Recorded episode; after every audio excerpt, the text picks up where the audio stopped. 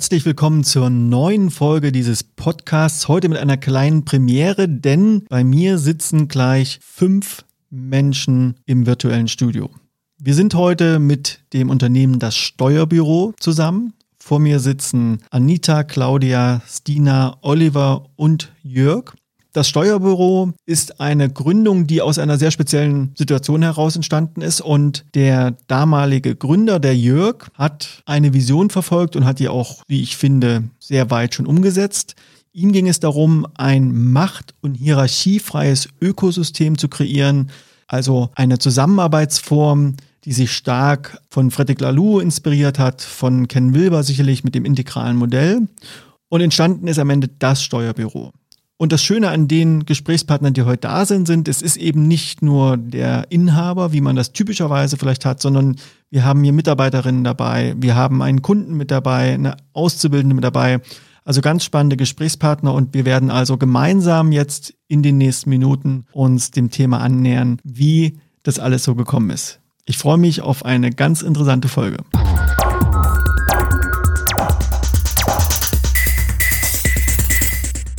Ja, hallo in die Runde. Ich freue mich, dass ihr da seid. Ich hoffe, euch geht's gut. Alle gut drauf. Ja, hallo.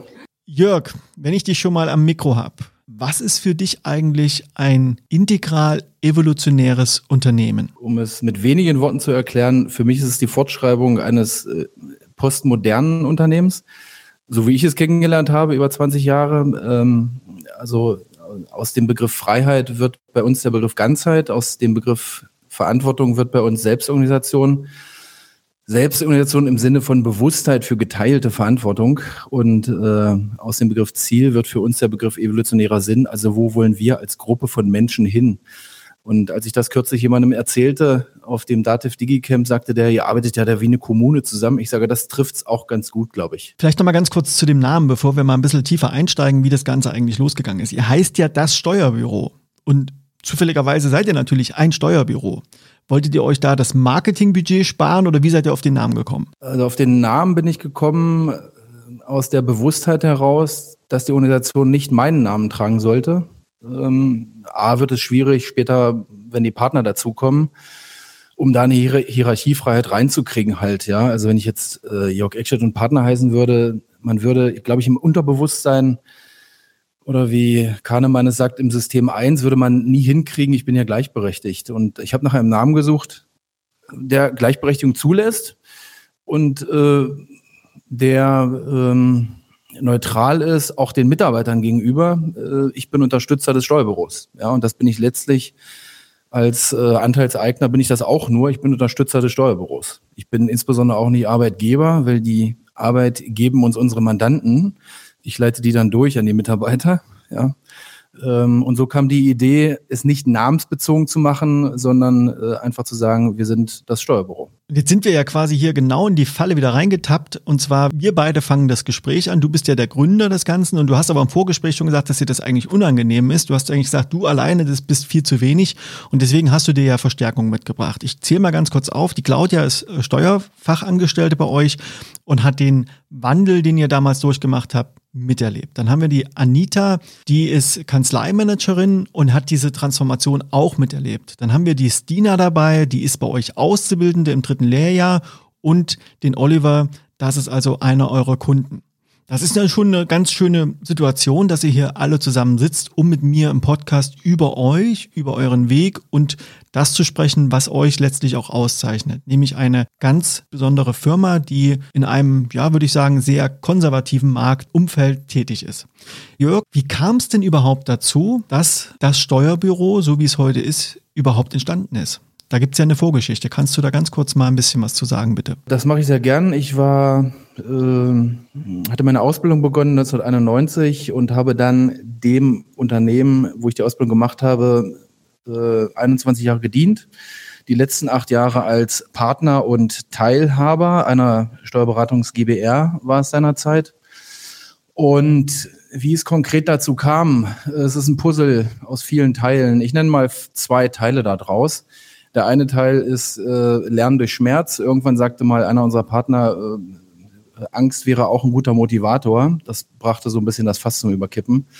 Und eine andere Geschichte ist, dass ich mich irgendwann, als ich diese, den Wechsel vom Mitarbeiter zum Partner gemacht habe, gefragt habe, wieso habe ich jetzt mit einmal von heute auf morgen das Recht, nur weil ich Anteilseigner bin, das Unternehmen an einem Mittwochmittag zu verlassen und mit meinen Kindern äh, ins Schwimmbad zu gehen, weil die Rutschen da ja so frei sind. Ja, man wartet da nicht so auf der Treppe, da friert man immer so mit den Kindern. Ja, und wieso haben eigentlich die Leute, äh, die ja auch mitarbeiten, nicht das Recht, das zu tun? Woran liegt das? Wer schreibt das vor? Wieso ist das so? Und ähm, ich hatte dann begonnen, ähm, diese Veränderung zu versuchen, in diese äh, alte Organisation hereinzutragen. Und ja, äh, muss sagen, ich bin da auf Granit gestoßen. Ähm, ein Versuch war zum Beispiel in meinem Team, das ich damals hatte, wir waren sechs Leute, äh, eine Montagsrunde einzuführen. Also, dass man wenigstens einmal die Woche montags zusammensitzt beim Kaffee und sich austauscht. Was machen wir hier diese Woche? Was geht ab? Wer hat welche Termine und so weiter? Und ähm, dann kam dann von anderen Seiten, äh, lasst das mal mit diesen Montagsrunden, das hält uns hier nur auf, ihr redet da ja nur, ja. Ähm, auch so ganz Mini-Beispiele, wenn die Leute sich am, am, am Scanner oder am Drucker treffen, diese Zwiegespräche zwischen den Menschen, die ich mittlerweile sehr genieße, äh, die wurden damals eher verpönt in der alten Organisation. Äh, da wird ja nur gequatscht. Äh, gerade diese Kommunikation ist es, glaube ich, die äh, evolutionäre Integralorganisation so wertvoll macht und so wichtig macht.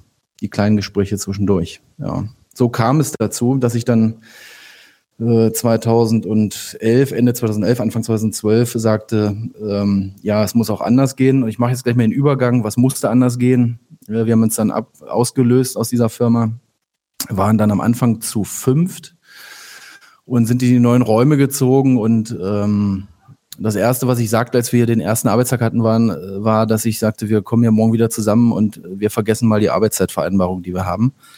Und ein, ein, ich weiß noch, eine Stimme eines Mitarbeiters war damals, äh, das kann ich mir gar nicht vorstellen. Und da sagte ich, das kann ich mir auch nicht vorstellen. Wir machen das jetzt einfach mal. Ja.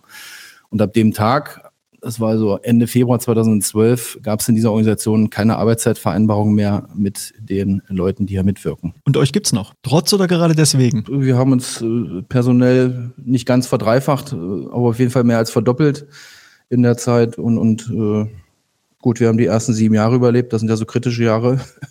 Und das, wo wir am Anfang auf geliehenen Möbeln und geliehenen Rechner saßen, weil es war ja erstmal nichts da.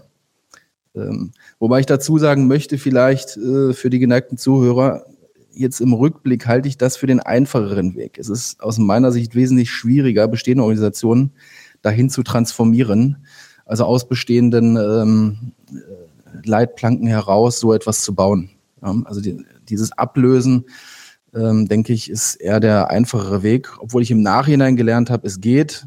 Ich muss den Mut haben, in großen Organisationen den Virus zuzulassen, eine solche Abteilung, ein solches Team mal zuzulassen und darauf zu vertrauen, dass die Dinge äh, funktionieren werden. Jetzt bist du ganz elegant über ein einschneidendes Erlebnis hinweggegangen. Ich würde gerne nochmal drauf eingehen, denn du hattest ja im Jahr 2011 einen Motorradunfall. Erstens war das sicherlich eine Erfahrung, die biografische Züge hat. Du hast geschrieben, dass du vollweise bist. Ja, das stimmt. Zweitens hast du die Erfahrung gemacht, dass deine damaligen Partner dich im Krankenhaus nicht besucht haben. Stimmt auch. Da scheint ein Prozess bei dir in Gang gekommen zu sein und du hast daraufhin ad hoc einen Brief geschrieben. Und ich will mal aus diesem Brief zitieren. Du hast geschrieben, ich meine, dass ein Machtwechsel stattfinden muss.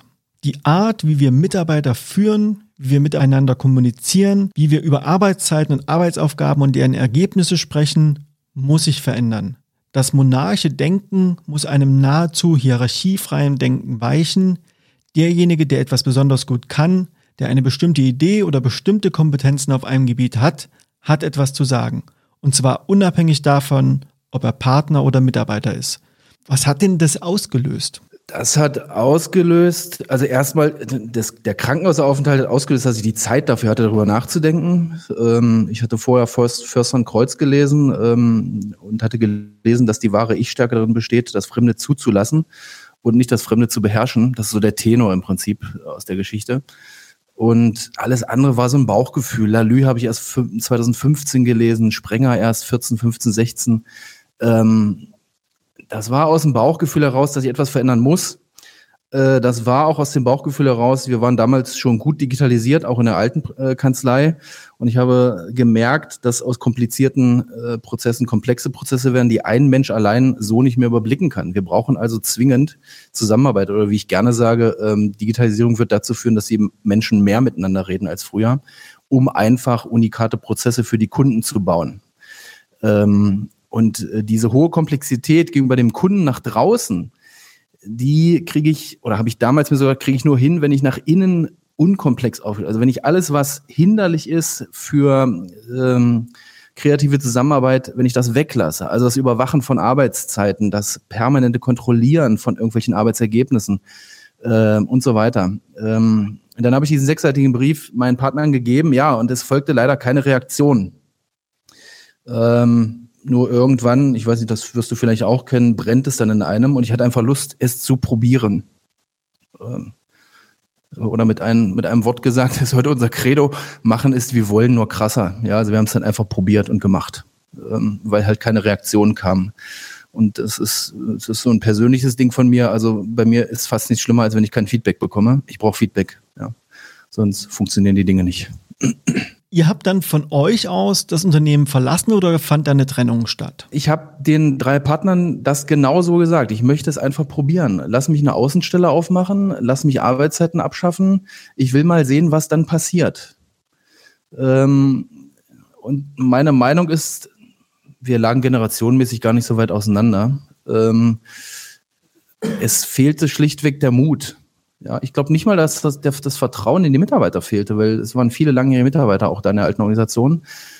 Äh, es braucht unendlich viel Mut, ja, äh, das dann zu machen. Und äh, es bedeutet vor allen Dingen ein sich selbst zurücknehmen natürlich.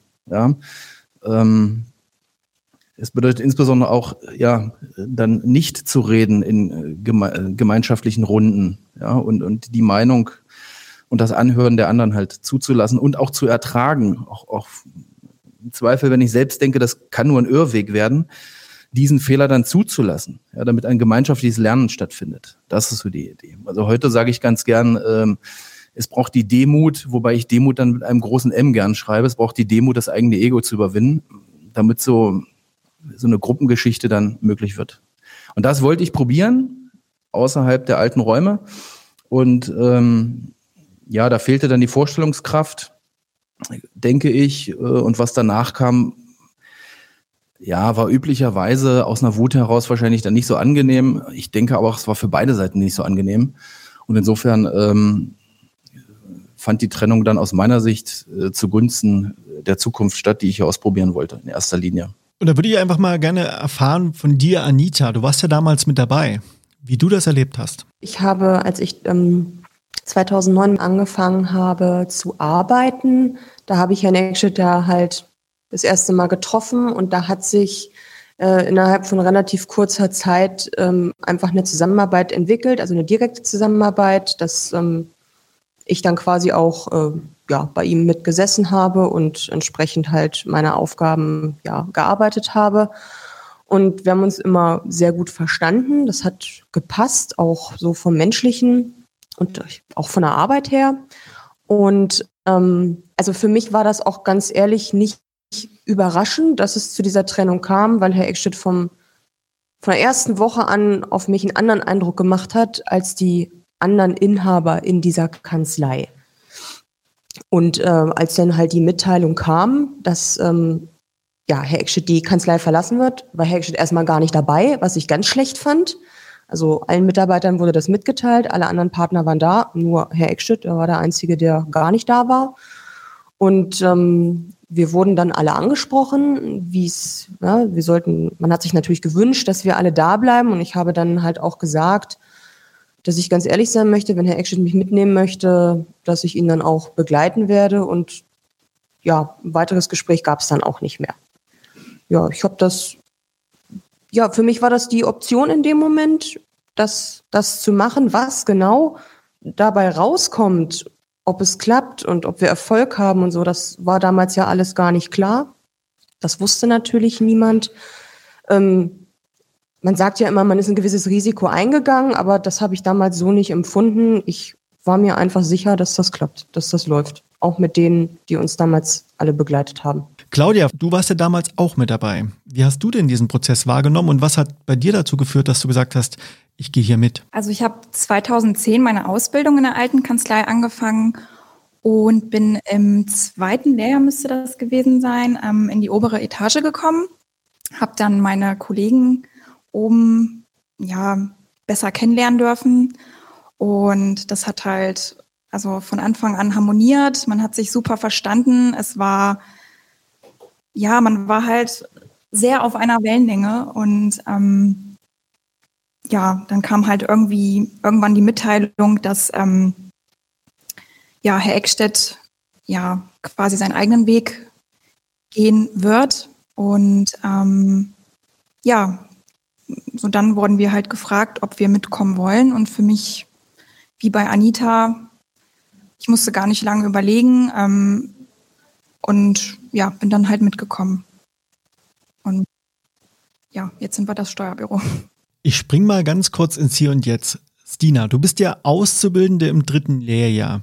So wie ich ja vernommen habe, viele Routinen, die andere Firmen haben, die auch andere Steuerbüros haben, die gibt es ja bei euch in der Form nicht. Also was wie Zielvereinbarung. Wie ist denn das für dich? Was macht denn das mit dir? Also ich habe es ja nicht anders kennengelernt. Ich bin ja direkt hier eingestiegen und es war so, ja, hier mach mal, versuch dich mal. Und ähm, ja, man hat so mitgekriegt, dass es nicht wirklich diese Hierarchien halt gab. Also es gab schon welche, aber jetzt nicht so, mit einem wird halt umgegangen, als wäre man einfach ganz normal Kollege und also nicht, es sind alle so auf einer Wellenlänge und kommen gut miteinander aus, würde ich sagen. Und äh, ja, ich kenne das ja nicht anders, deswegen weiß ich nicht, wie es wäre, wenn es so klare Strukturen geben würde, so mit Arbeitszeiten und Hierarchien. Jetzt könnte man natürlich denken, also wenn da gar keine klassischen Regeln da sind, wenig Hierarchie bis keine Hierarchie und alles so eine Sachen, die man eigentlich in typischerweise in Unternehmen nicht hat, dann frage ich mich natürlich aus Kundenperspektive, funktioniert das überhaupt? Oliver, wie siehst du das denn eigentlich? Du bist ja Kunde bei das Steuerbüro. Also ich kenne jetzt den Jörg seit ungefähr sechs Jahren und bin auch schon aus einem innovativen Büro im Prinzip äh, gewechselt. Ähm, aber es war halt damals so, dass ich es einfach nicht verstanden habe, dieses Fach Chinesisch, was in diesem Steuerbereich angewendet wird. Und das hat der Jörg mit Bravour geleistet, quasi, dass er mir wie meiner fünfjährigen Tochter erklären kann, wie Steuern funktionieren. Und das war dann für mich auch ein Grund zu dem, dass es halt sehr partnerschaftlich von Anfang an war, hierher zu wechseln. Und es ist im Prinzip so, dass wir in der Firma bei mir ähnlich arbeiten und von daher hat das von, der Wellenlänge super gepasst. Jörg, ich komme nochmal zu dir zurück. Ihr habt ja damals diese Trennung vollzogen. Du hast gesagt, du möchtest vom ersten Moment an, dass bestimmte Dinge einfach anders laufen. Du hast gesagt, keine Zielvereinbarung und du hast mir im Vorgespräch gesagt, dass ihr eigentlich nur zwei Deckungsbeiträge habt. Der erste Deckungsbeitrag ist das Mandat oder der Kunde und der zweite Deckungsbeitrag ist der Mitarbeiter. Was muss ich mir darunter eigentlich vorstellen? Ja, also die Idee, ähm, das hier so zur Hand haben, ähm, kam erstmal nicht von mir allein, sondern insbesondere von den äh, vier Leuten, die damals mitgekommen sind.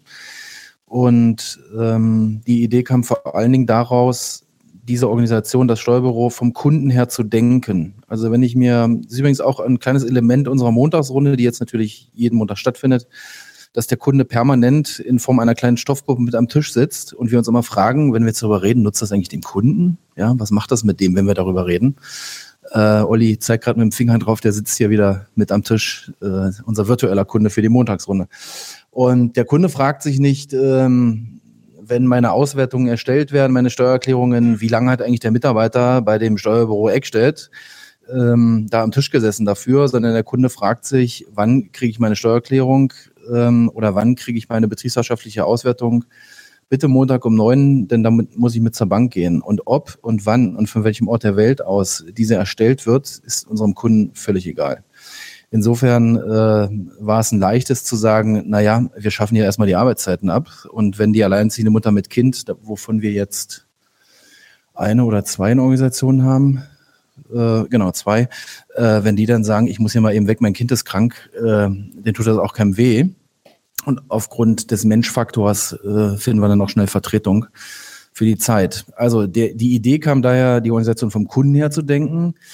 Äh, Frage, wie komme ich dann zu meinem Betriebsergebnis? Am Ende zählte das Ergebnis äh, und wir müssen ja alle gemeinsam überleben. Ähm, also welche Kontrollmechanismen habe ich dann noch? Ich habe die Deckungsbeiträge. Also Deckungsbeitrag im Mandat bedeutet, wer hat wann wie viel Zeit, Technik, eventuell Fremdleistung in die Hand genommen, ähm, die abzurechnen ist gegenüber dem Kunden, damit sich daraus ein Deckungsbeitrag ergibt. Und das Zweite ist, ähm, Mitarbeiter, wie ich selbst auch als Inhaber, verursachen Personalkosten in die Organisation herein und ähm, rechnet sich der Mitarbeiter, wir haben den übrigens, falls Steuerberater zuhören sollten, uralten Faktor aus den 50er, 60er Jahren, äh, Personalkosten mal drei pro Monat ist etwa der Umsatz, den ein Mitarbeiter erwirtschaften äh, muss, damit sich die Mitarbeit in dieser Organisation dann auch trägt auf diesem äh, ja, modernen digitalen äh, System, mit dem wir hier fahren. Das ist so eine, ja, wie soll ich sagen, unausgesprochene Regel, das weiß hier auch jeder. Das Interessante ist ja, glaube ich, was passiert, und das haben wir auch erlebt in den letzten acht Jahren, was passiert, wenn der Mitarbeiter das eben nicht erreicht, diesen Deckungsbeitrag. Und da wird's in der Tat evolutionär integral, dadurch, dass jede Zahl bei uns offen liegt. Jeder Umsatz, jedes Bankkonto, alle Personalkosten liegen offen. Ähm, ergibt sich daraus eine Dynamik, insbesondere dann wieder in den Montagsrunden, wo die Zahlen offen gelegt werden. Äh, Mensch, Mitarbeiterin XY mit einem Umsatz, das sieht nicht so gut aus. Und das ist dann das Hochangenehme für die vermeintlichen Chefs oder Inhaber. Dann kommen andere Mitarbeiter und sagen, wie kann ich dich unterstützen? Ähm, was kann ich da für dich tun? Möchtest du eine größere Buchführung haben, einen größeren Jahresabschluss, um auf deinen Umsatz zu kommen?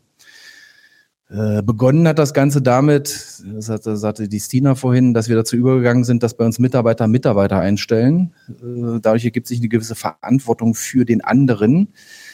Und dadurch wurde dann versucht, äh, diese Mitarbeiterin, die ihr Umsatzziel nicht erreicht hat, ähm, halt zu unterstützen in der Form, ich gebe dir andere Aufträge, höherwertige Aufträge. Ähm, das ist eine eigene Dynamik. Also da kommt kein hierarch höher stehender Mensch und sagt, du musst aber bis dann und dann das und das erreichen. Äh, da kommen andere Mitarbeiter, die diesen Mitarbeiter eingestellt haben und sagen, Mensch, wie kann ich dich unterstützen, damit du das schaffst? Aus dieser Verantwortung heraus, naja, ich wollte dich ja hier haben in der Organisation. Ähm, das ist ein anderer Ansatz, denke ich. Also, um da mal auch Probleme reinzubringen in diese schönen Geschichten, die so toll klingen, erstmal. Ja. Ich denke, es ist hochgradig anstrengend, aber fragt die Mitarbeiter, mit diesen Freiheitsgraden dann umzugehen. Ja, ich bin ja komplett in der Selbstorganisation an der Stelle. Äh, wenn jemand kommt und sagt, ähm, äh, Sie haben ja aber zehn schon zu wenig oder was ich noch viel schlimmer finde, was ist mit Ihren zehn Überstunden? Ähm, diese Diskussionen gibt's nicht. Immer wieder zugunsten des Kunden.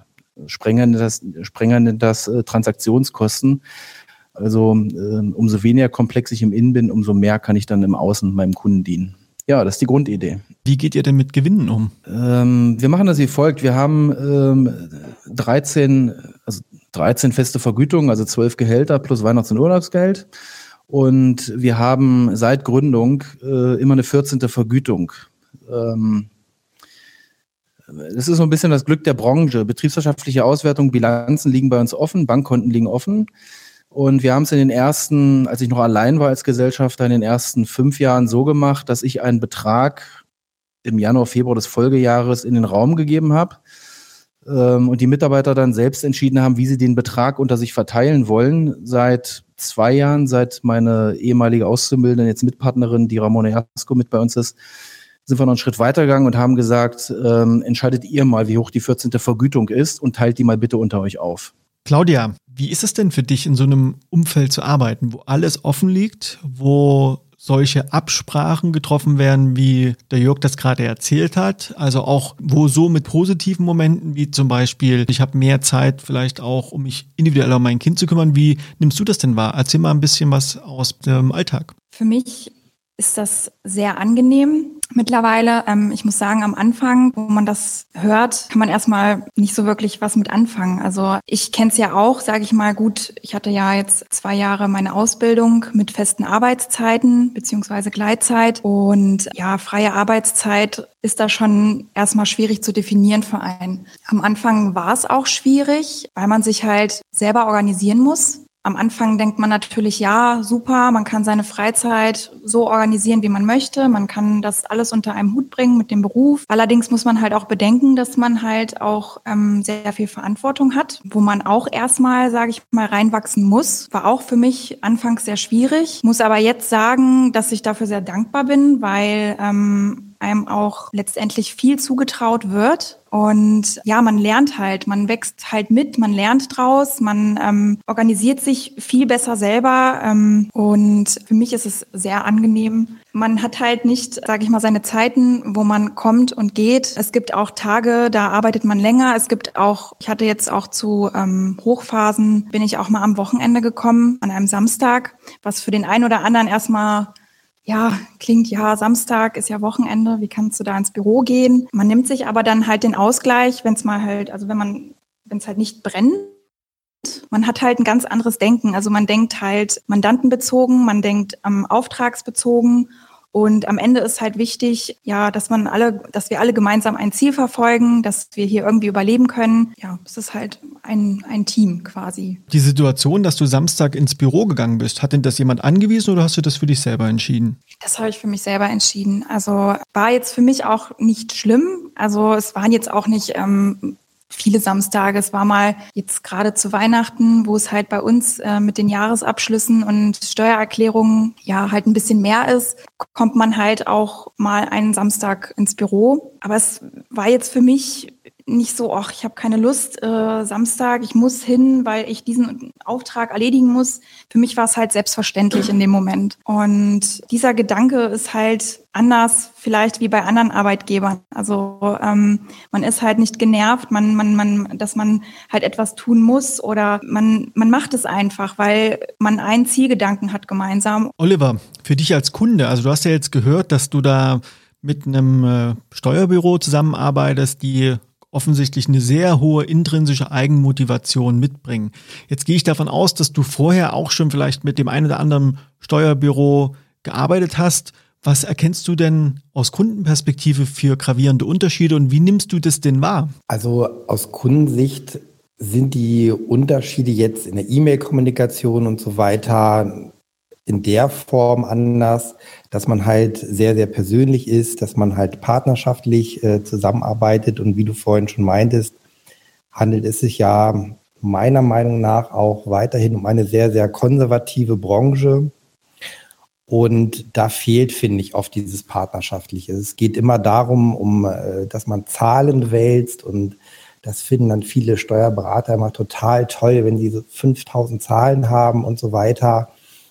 Ähm, das ist hier bei Jörg einfach anders. Da ist dieses äh, Zwischenmenschliche wird einfach sehr, sehr ähm, hoch angesetzt.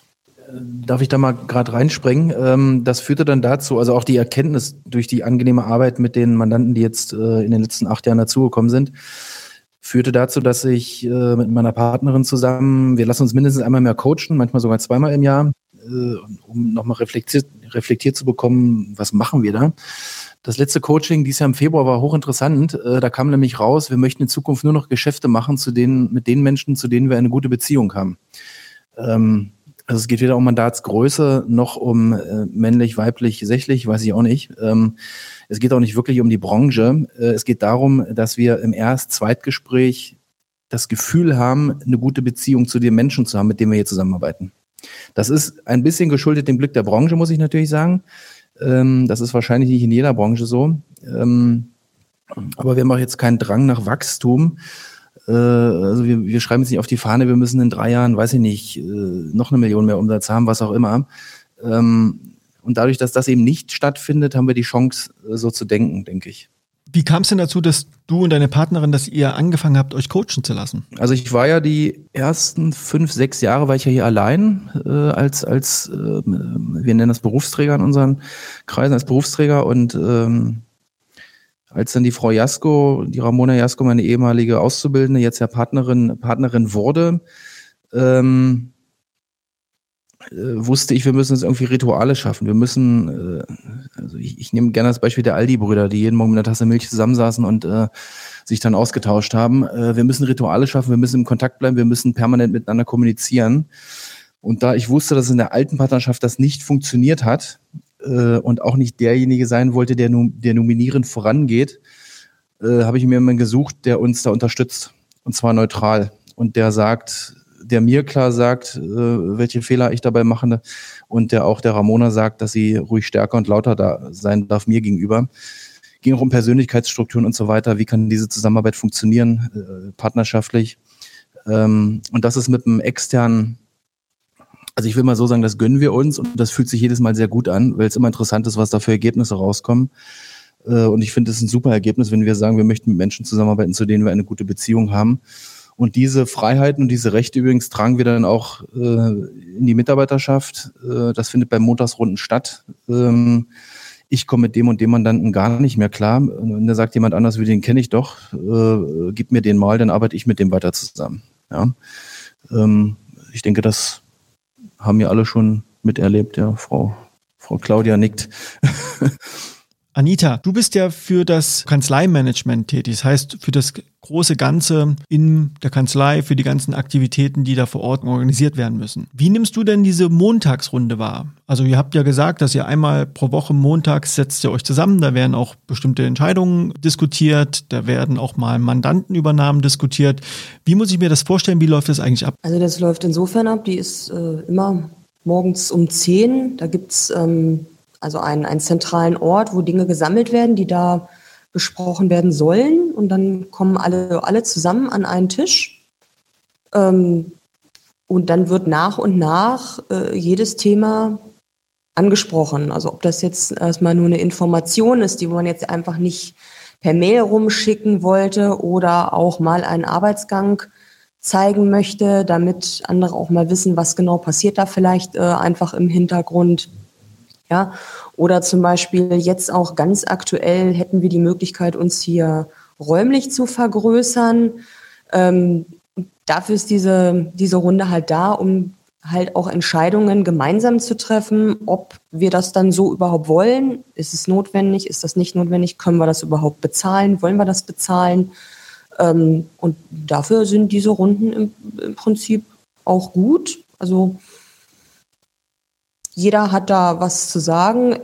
Es gibt natürlich, es gibt schon hin und wieder mal Themen, da sind es dann vielleicht zu viele Meinungen, ähm, aber in den meisten Fällen ähm, ja, wird das zusammengetragen und halt einfach gemeinschaftlich eine Entscheidung getroffen. Wie geht ihr damit um, wenn ihr zu viele Meinungen habt? Was macht ihr dann? Dann wird die Person, also werden einfach die Personen gefragt, warum sie der Meinung sind, dass es so und so ist. Ne, dann hat halt auch jeder mal die Möglichkeit, äh, seine Argumente vorzubringen, warum er oder sie denkt, wie sie denkt oder warum er oder sie der Meinung ist, dass das gut ist oder dass das schlecht ist, sage ich jetzt mal. Also diese Möglichkeiten bestehen dann auch immer noch. Stina, an dich die Frage, wie ist es eigentlich in einem Unternehmen zu arbeiten, wo die Chefs keine Anweisungen oder keine klaren Ansagen machen, wo viele Dinge in Überkommunikation gelöst werden? Was macht es mit dir? Weil du hast ja wahrscheinlich, wenn du Berufsschule bist, hörst du ja auch, wie das bei den anderen in den Unternehmen abläuft. Wie siehst du das? Also am Anfang fand ich es sehr schwierig, wo man nicht so klare Anweisungen bekommen hat, was man genau zu tun hat. Also da hat man sich dann meistens an die Kollegen gewendet vor allen Dingen dann so an die direkten Ansprechpartner. Aber ja, es ist schon angenehm, wenn man selber arbeiten kann, wie man möchte. Also wenn man so selber einteilen kann, in welcher Reihenfolge man jetzt was macht und wie genau man jetzt welche Aufgaben löst. Und ja, es ist halt nicht so, jetzt mach mal das. Also es wird schon gesagt, so ja, hier ist eine Aufgabe für dich, äh, versuchen Sie sich mal dran. Und was macht das mit dir? Also, ich finde es eigentlich ganz cool. Mir macht es auch Spaß. Vor allen Dingen wächst man dann an seinen Aufgaben. Am Anfang war es halt schwierig, aber mittlerweile ist es, weiß man sich meistens zu helfen, ob ob es jetzt Nachschlagen ist in irgendwelchen Gesetzen oder die Kollegen fragen, wie es genau funktioniert oder zumindest einen Ansatz zu bekommen. Ich finde es Also man lernt definitiv daraus. Hast du auch schon mal was richtig verbockt? Also was auch schon mal was schiefgelaufen? Ich habe jetzt kein genaues Beispiel, aber ich habe bestimmt schon einige Fehler gemacht. Aber das ist, glaube ich, normal in der Ausbildung. Aber es ist jetzt nicht so, dass man dann komplett angeschnauzt wird, sondern dann wird gesagt, so ja, hm, das haben sie falsch gemacht, versuchen sie es beim nächsten Mal richtig zu machen. So. Jetzt kann ich mir aber vorstellen, ihr habt ja einen relativ hohen Grad an Freiheit beziehungsweise eine relativ hohe Eigenverantwortung, die an die Mitarbeitenden gestellt wird.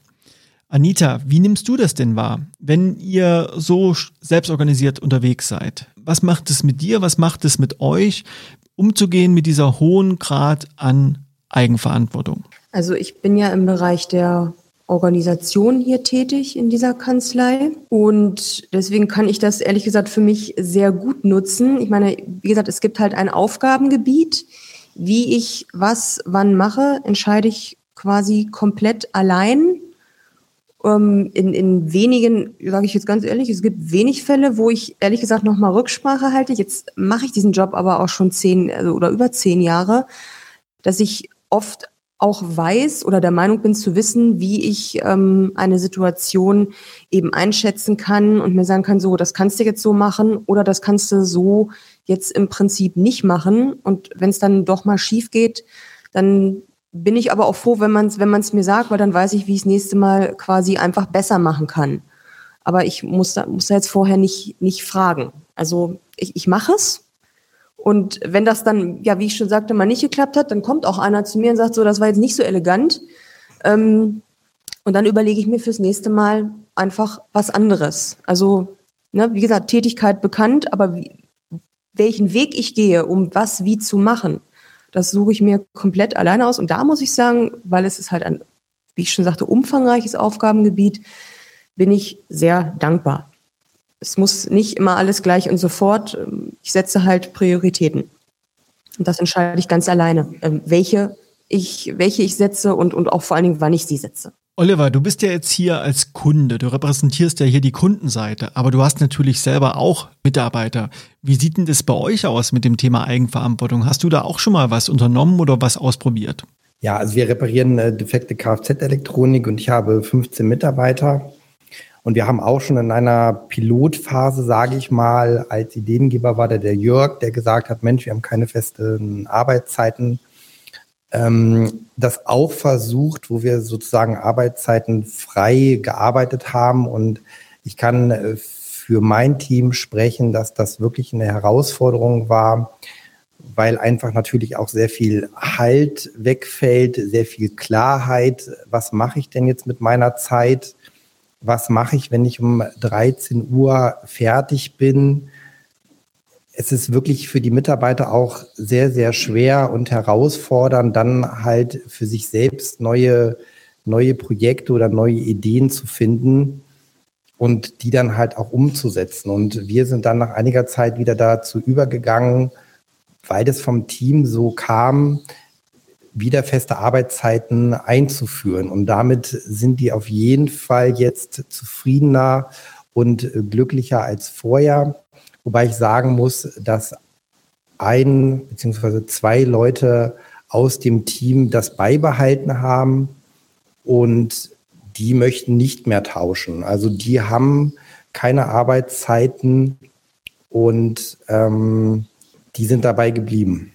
Jörg, vielleicht für dich nochmal die Frage, wenn du das so hörst, also dass es auch bei anderen Unternehmen nicht ganz so trivial und noch gar nicht so einfach ist. Interessieren mich zwei Sachen. Erstens, was du glaubst du, warum ist es so? Und zweitens, was wäre so deine spontane Eingebung, was man als Unternehmen eigentlich auch noch machen kann, um sich ganz konkret zum Beispiel mit dem Thema freie Arbeitszeiten zu beschäftigen? Weil das ist ja eine Sache, die viele Unternehmen gerade heute auch im Moment sehr, sehr beschäftigen.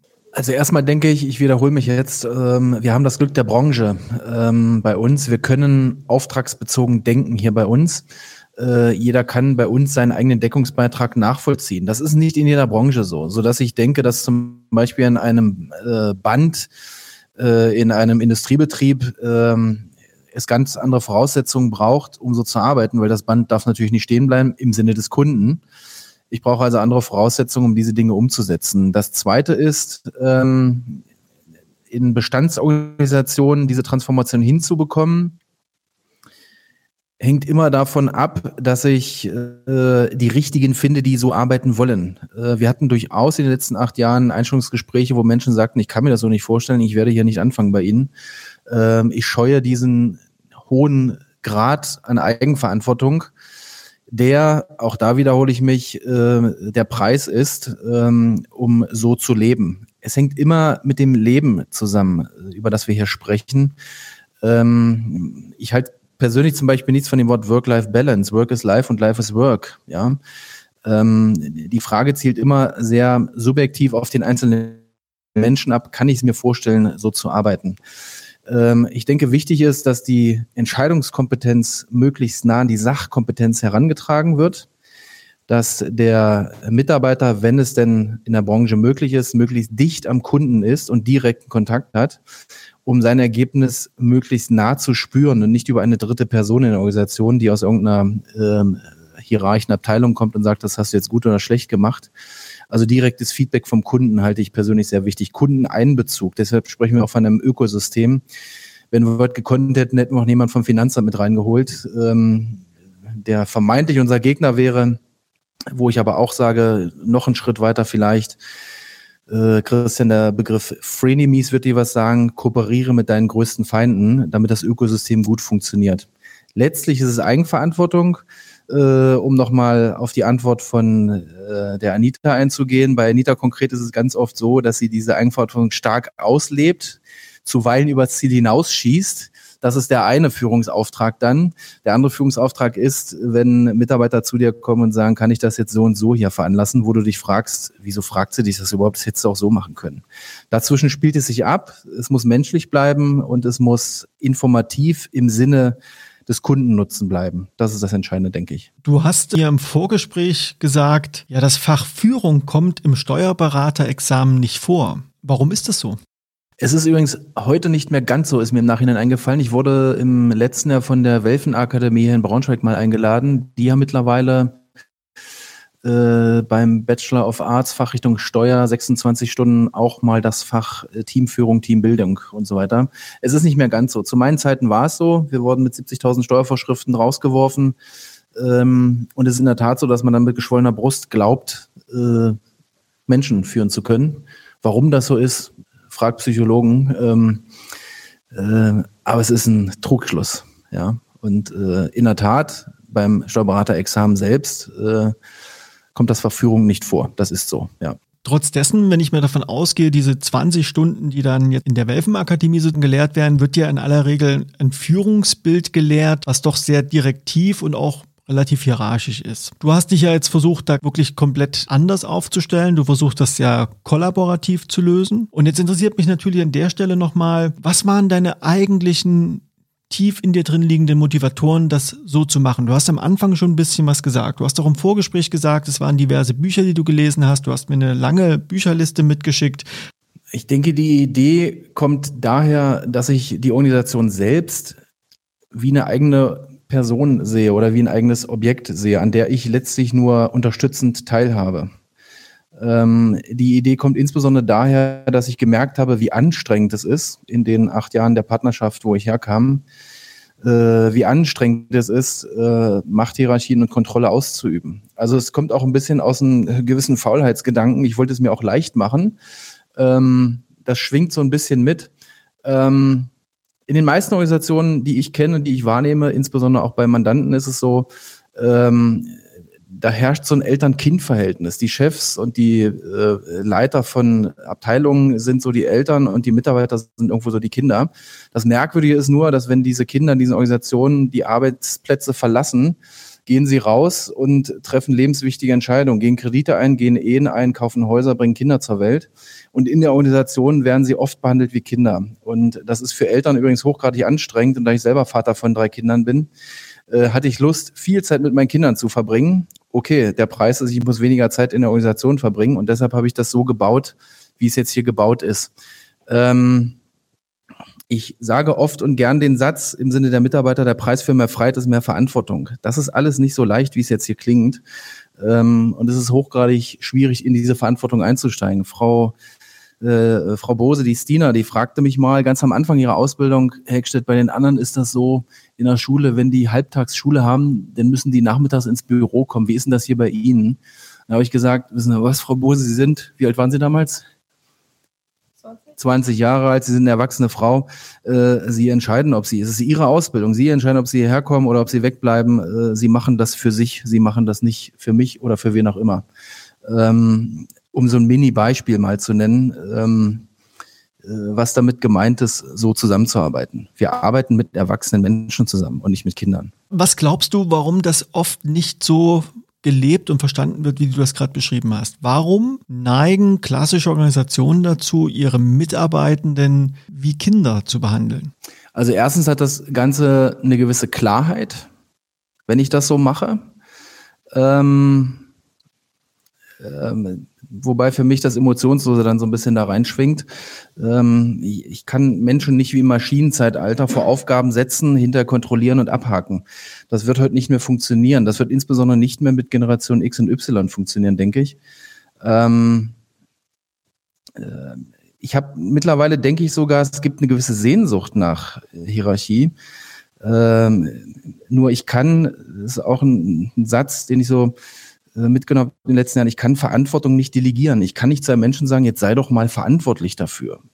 Das merkst du bestimmt schon, wie das klingt. Jetzt sei doch mal verantwortlich dafür. So funktioniert das nicht. Es geht nur so, dass ich mich selbst aus dieser Verantwortung herausnehme und den anderen in die Verantwortung entlasse, indem ich eben nicht kontrolliere.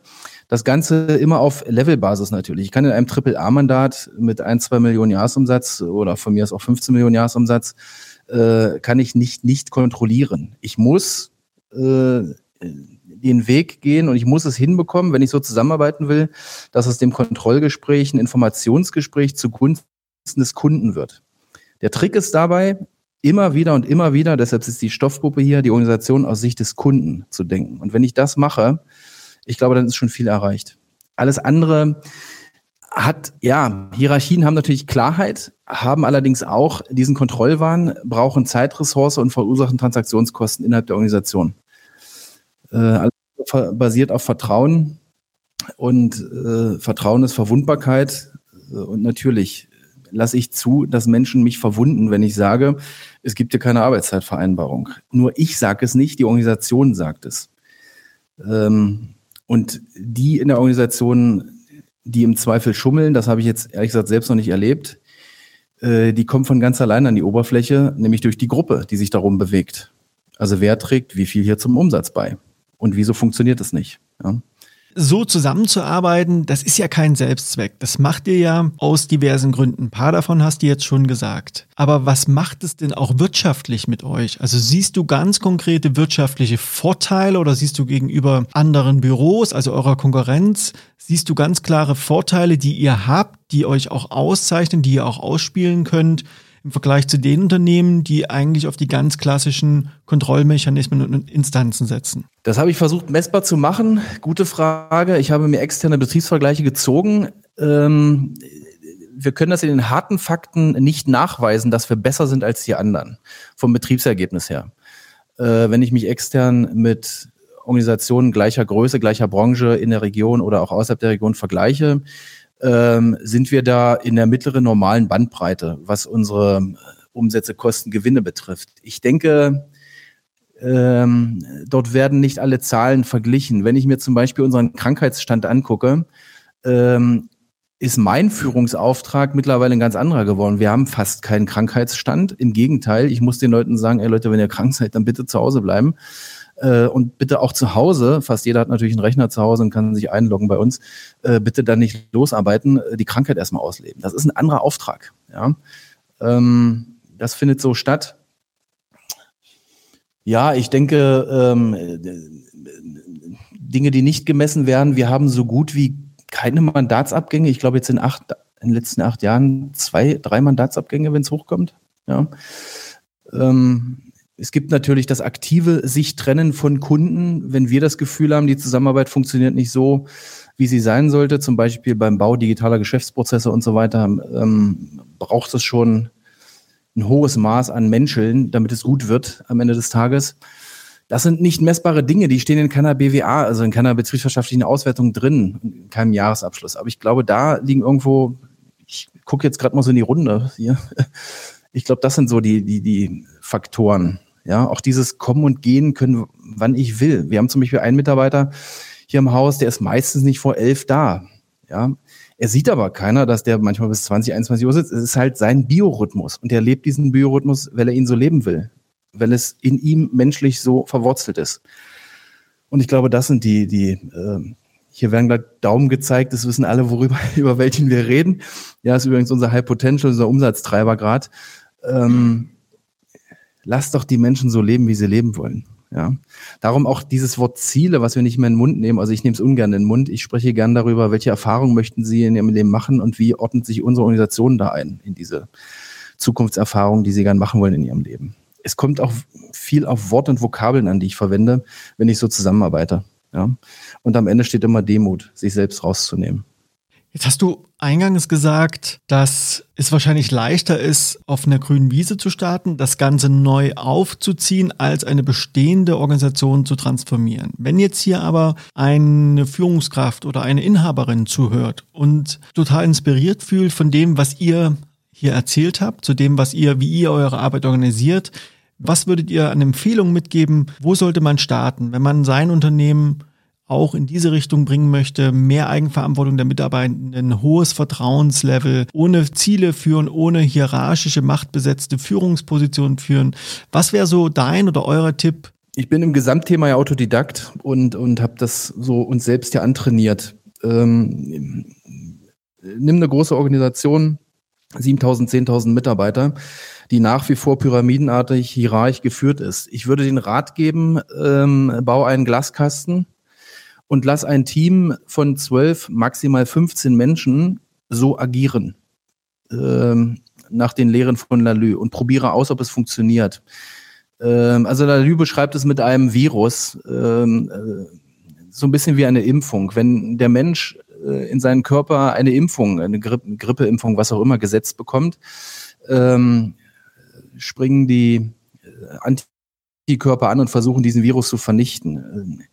Die Führungskraft, die jetzt in der normalen hierarchischen Struktur äh, arbeitet, der würde ich sagen, äh, bau diesen Glaskasten, setz diesen Virus da rein, nimm die Rahmenbedingungen, äh, Arbeitszeit, Arbeitsortvorgabe, Ziel, Hierarchie komplett raus und lass diese 12, 15 Menschen so agieren, wie sie es machen wollen, um das vorgegebene Überlebensziel der Organisation, um den vorgegebenen Kundenauftrag äh, zu erreichen und dann warte ab, was dann passiert. Die, der Mut muss aufgebracht werden, denke ich. Das klingt jetzt alles ganz schön, das klingt auch ganz einfach. Aber wenn das passieren sollte, ich nenne das immer gerne das Immunsystem dieser Organisation, was dann anspringt, gesprochen. Natürlich ist es so, wenn so Teams oder Menschen neu zusammensitzen, vielleicht auch wie unter einem Brennglas oder einer hohen Transparenz von außen beobachtet werden, da läuft ja nicht alles glatt. Und die kritischen Stimmen würden ja jedes kleine Problem, was relativ schnell sichtbar werden würde, nutzen, um gegen genau diesen Virus, wie du ihn bezeichnet hast, zu argumentieren. Also ist es so einfach damit getan, diese Zelle zu entwickeln oder braucht es da vielleicht noch ein bisschen mehr? Also es braucht in erster Linie ähm, das Zulassen der Führer dieser Bestandsorganisation. Das ist der erste Schritt.